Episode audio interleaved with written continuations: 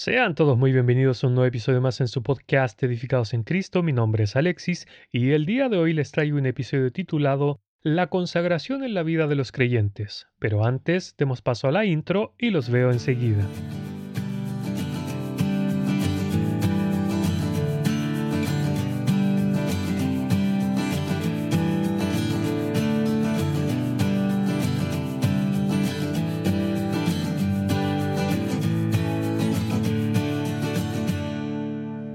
Dice así la palabra del Señor, porque yo soy el Señor vuestro Dios, por tanto consagraos y sed santos, porque yo soy santo.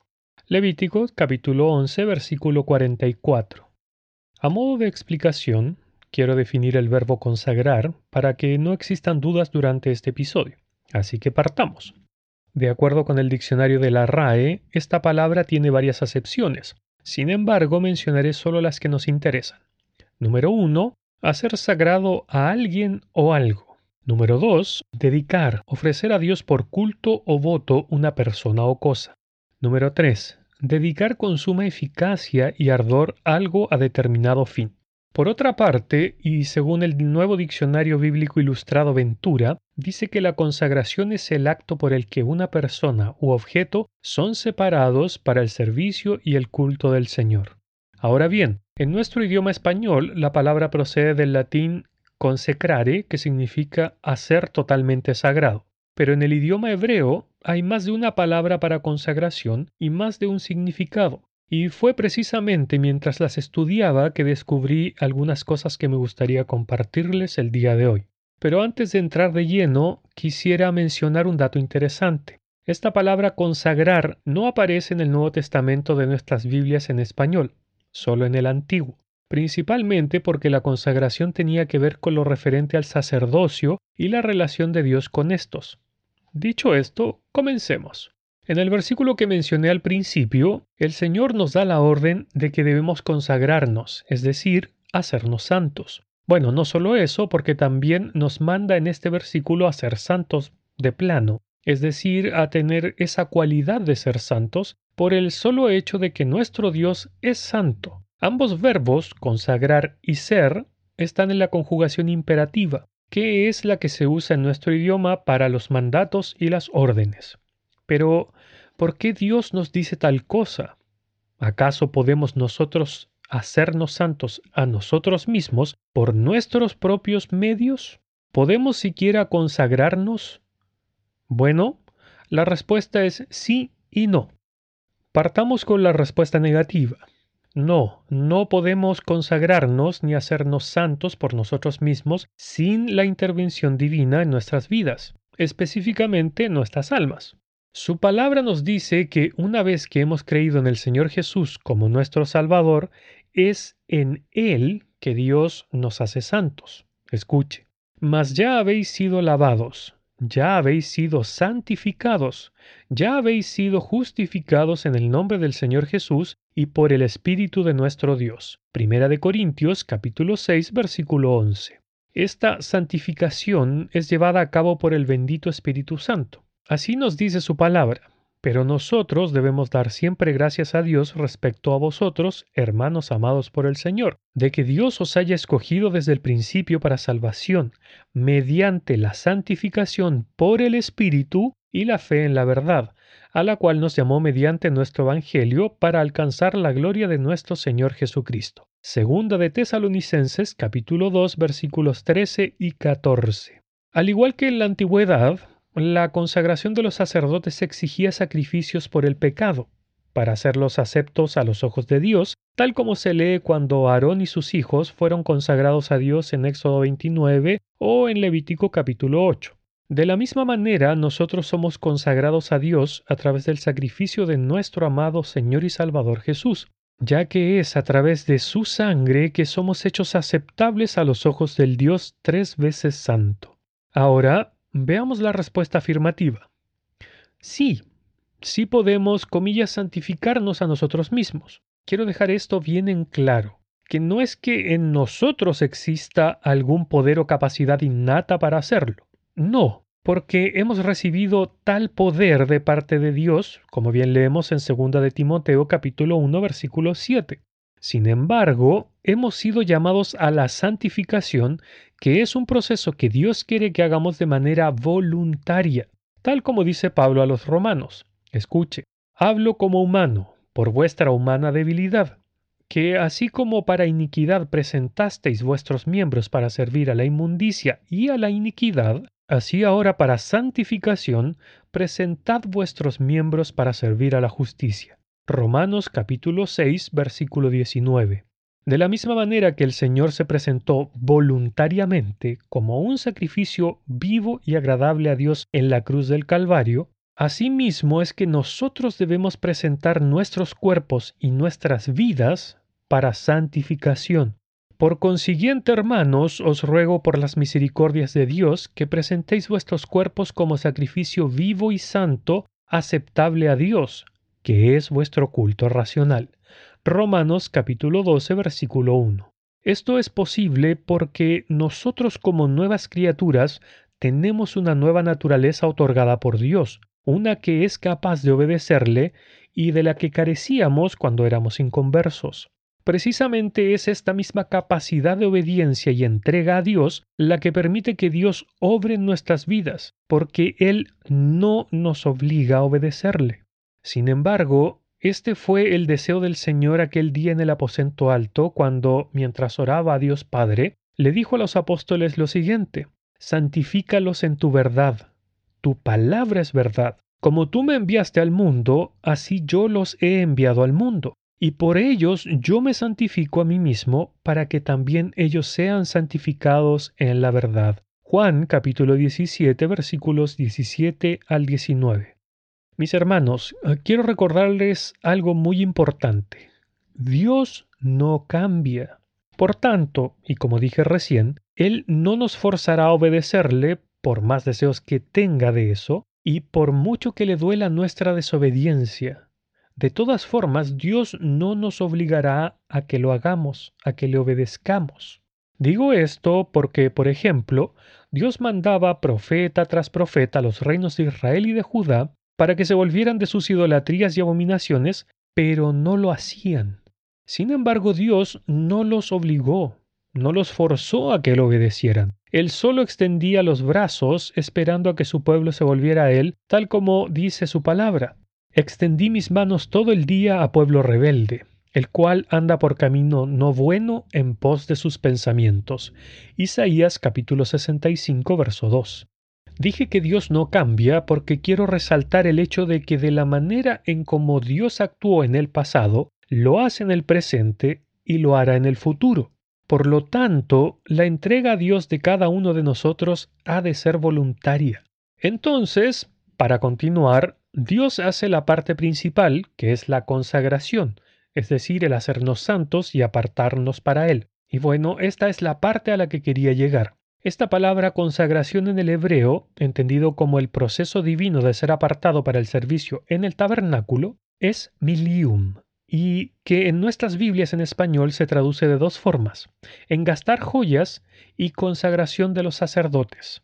Si bien, como dije, la misma palabra en hebreo se traduce de estas dos formas, aún así podemos entenderla como una sola, o mejor dicho, conectar ambos significados. En un blog que habla sobre orfebrería encontré la siguiente descripción de lo que es engastar una joya. Dice así, el engastar es el arte de poner una piedra o gema en el lugar de la joya escogida por el orfebre. Eso implica conocer la piedra, el metal y tener la suficiente destreza para no romper nada y garantizar la perpetuidad de la obra. Un arte difícil y lleno de retos. Ahora bien, si nosotros extrapolamos esta definición, podemos ver la sabiduría y el poder de nuestro Dios, pues Él escoge qué tipo de piedra somos. Conoce además la manera de resaltarnos para su gloria al momento de, comillas, engastarnos en Cristo, ya que es únicamente en Él que Dios nos ha escogido, tal como leemos en Efesios capítulo 1 versículo 4. Dios nos toma y poco a poco va trabajando en nosotros, nos va puliendo, nos va preparando hasta que llegamos a ser la joya que Él quiere que seamos, de la misma manera que el orfebre es quien trabaja sobre la gema para que ésta se vuelva una preciosa joya. De igual forma es que Dios nos consagra, pues nos elige para que seamos sacerdotes a su servicio. Pero tal como vimos, una vez escogidos, somos nosotros los que tenemos que presentarnos voluntariamente ante este orfebre celestial y permitirle que trabaje en nuestras vidas para que éstas se vuelvan una joya que refleje la santidad de Dios. Aunque he aquí lo que nos es más difícil como creyentes, porque tenemos a nuestro peor enemigo con nosotros 24/7, que es la carne la cual siempre desea rebelarse contra Dios, como bien dice su palabra, por cuanto los designios de la carne son enemistad contra Dios, porque no se sujetan a la ley de Dios, ni tampoco pueden, y los que viven según la carne no pueden agradar a Dios.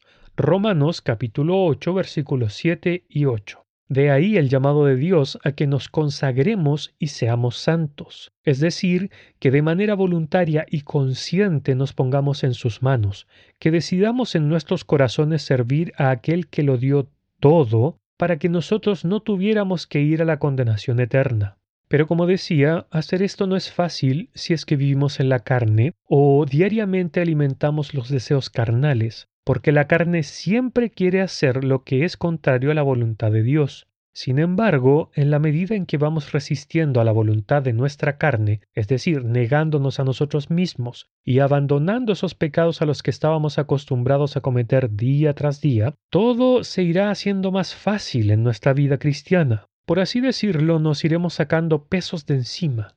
Así lo dice la palabra de Dios. Escuche. Por tanto, puesto que tenemos en derredor nuestro tan grande nube de testigos, despojémonos también de todo peso y del pecado que fácilmente nos envuelve, y corramos con paciencia la carrera que tenemos por delante, puestos los ojos en Jesús, el autor y consumador de la fe. Hebreos capítulo 12 versículos 1 y 2. Aunque, ojo hermanos, esta consagración y santificación no es como nosotros pensamos o como a nosotros nos parece que deba hacerse, sino que es de la manera que Dios nos dice que es. Ejemplo de esto tenemos con los hijos de Aarón.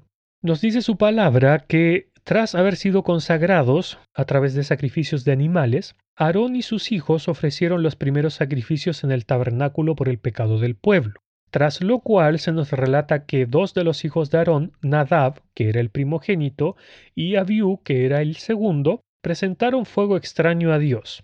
Dice su palabra. Nadab y Abiú, hijos de Aarón, tomaron sus respectivos incensarios y después de poner en ellos fuego y echar incienso sobre él, ofrecieron delante del Señor fuego extraño, que él no les había ordenado. Y de la presencia del Señor salió fuego que los consumió y murieron delante del Señor. Levítico capítulo 10 versículos 1 y 2. Sabemos que Dios no ordenó ese incienso, pero no sabemos específicamente por qué era extraño el fuego. Según leemos en Levítico 16:12, Dios estipuló que el incienso que el sumo sacerdote debía presentar al entrar al lugar santísimo debía quemarse tomando brasas del altar del sacrificio. No sabemos si Nadab y Abiú tomaron fuego de otra parte, y esto era el fuego extraño. Otra posibilidad es que ofrecieron un incienso que no estaba preparado según las instrucciones que Dios había dado, tal como leemos en Éxodo capítulo 30 entre los versos 34 al 38, o que estos hombres prepararon una ofrenda especial a Dios que no estaba conforme a los mandatos de Dios. No lo sabemos, pero sí sabemos que no había sido ordenado por Dios, por lo tanto, no estaba de acuerdo a lo que Dios había mandado y de la manera en cómo Dios lo había ordenado. Si bien ellos lo hicieron con la mejor de las intenciones, con un corazón sincero y ferviente de adorar a Dios, pero no de la manera en cómo Dios lo había establecido. Podemos concluir entonces que a Dios no le interesa qué tanto fervor tengamos para hacer algo para Él, si ese algo no está conforme a lo que Él manda en su palabra. Por eso decía que esta santificación no es como a nosotros nos parece, sino que debe ser de acuerdo a como Dios nos dice que debe hacerse. No podemos tomar algunas cosas que Él nos dice y desechar otras porque no nos agradan o porque sencillamente no queremos obedecerlas. Con Dios no hay puntos intermedios, no hay más o menos obediencia o casi obediencia entre comillas. Con Él es todo o nada. Bien dijo el Señor Jesús, el que no es conmigo, contra mí es, y el que conmigo no recoge, desparrama. Lucas capítulo 11 versículo 23. Esto es lo que pasaba con los hermanos de la iglesia de la Odisea, pues ellos hacían las cosas como se les antojaba porque estaban llenos de orgullo y soberbia, ya que, por ejemplo, desestimaban las riquezas de Dios. Así nos dice su palabra. Escuche. Porque tú dices, yo soy rico y me he enriquecido, y de ninguna cosa tengo necesidad, y no sabes que tú eres un desventurado, miserable, pobre, ciego y desnudo. Por tanto yo te aconsejo que de mí compres oro refinado en fuego, para que seas rico, y vestiduras blancas para vestirte, y que no se descubra la vergüenza de tu desnudez, y unge tus ojos con colirio para que veas. Apocalipsis capítulo 3 versículos 17 y 18. Es por esta razón que Dios los consideraba tibios y debido a ello los vomitaba de su boca que es lo que leemos en los versículos 15 y 16 de este mismo capítulo. Así que hermanos, toda santificación y consagración deben hacerse en conformidad con lo que Dios enseña, no como a nosotros nos parece que es o que deba hacerse. Así que, mis amados hermanos, decidamos de todo corazón seguir a Cristo con todo lo que ello implica y pongámonos en las manos de Dios para que podamos ser consagrados y santificados de la manera correcta la de Dios, ya que el fin está muy cerca y Dios nos ha regalado este tiempo para que podamos buscarle con calma y sin el estrés del día a día. Que el Señor les bendiga.